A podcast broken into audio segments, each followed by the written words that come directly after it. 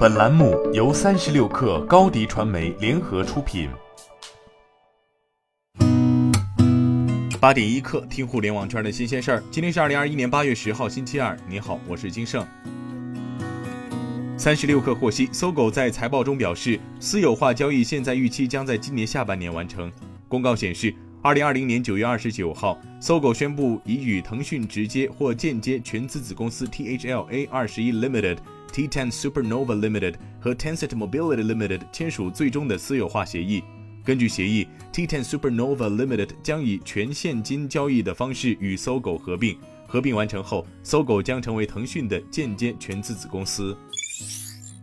央视新闻消息，中国疾控中心研究员邵一鸣表示，目前看来，所有的疫苗在接种之后都会随着时间抗体水平出现下降，但是免疫记忆仍然存在。所以，一旦病毒感染了，能够在很短的时间刺激起很强的记忆反应，抗体会大幅度上升，加强免疫。各国都在进行研究，现在还没有足够的证据显示需要对全人群都进行第三剂的疫苗接种。初步观察，对已完成免疫接种一年以内的普通人群，是暂时没有必要进行加强针接种的。据中证网报道，网传比亚迪将收购上汽乘用车业务。上汽集团投资者关系部相关负责人回应称：“不信谣不传谣，这种事情是不可能的。新能源自主品牌是趋势。”对于上汽集团新能源汽车领域的生产进展，该负责人表示，今年年底智己汽车会交付首款产品 L7，R 品牌明年还会有两款车型。据报道，小鹏汽车首批十一个高速超充站上线，为国内首家。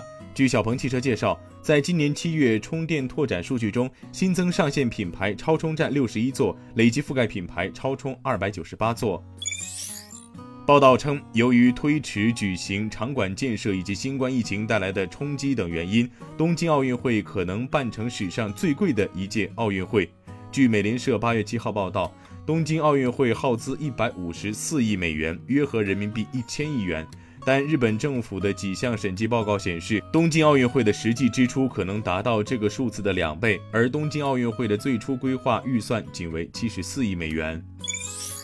台湾电子时报消息，苹果 Apple Car 研发团队近日走访韩国 SK 集团、LG 电子等企业，业内分析，这或许意味着苹果将与韩国汽车零部件企业建立合作。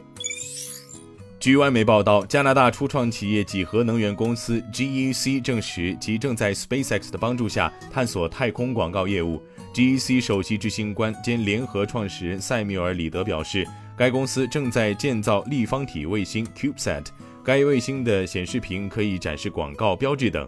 GEC 计划使用 SpaceX 的猎鹰九号火箭将立方体卫星送入预定轨道，随后附着在立方体卫星侧面的自拍杆将拍摄显示屏。李德称，人们将用以太坊等加密货币购买该广告牌。